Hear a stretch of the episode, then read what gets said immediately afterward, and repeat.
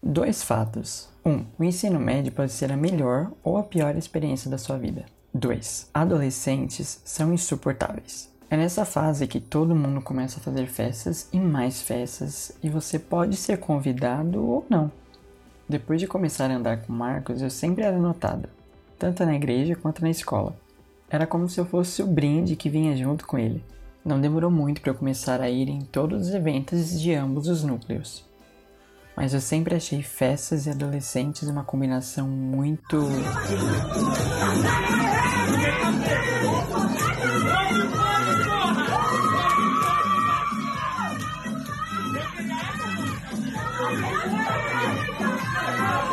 chata. Enquanto eu ficava bebendo refrigerante sentado em uma cadeira de plástico, mil coisas aconteciam. Todo mundo se pegava enquanto dançava funk, garotos começavam a brigar no meio da pista de dança, um grupo se afastava para usar drogas, sei lá. No fundo, eu só ia nessas festas para ficar de olho no Marcos. Ele sempre passava do ponto e, por estar solteiro, sempre dava em cima dele. E ele dava em cima de mil garotas ao mesmo tempo também. Não era ciúmes, ok? Só preocupação. Amigos cuidam um do outro. E falando em amigos, todo bêbado desiludido acabava sentado do meu lado.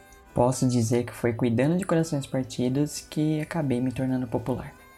É, talvez festas não fossem tão ruins assim.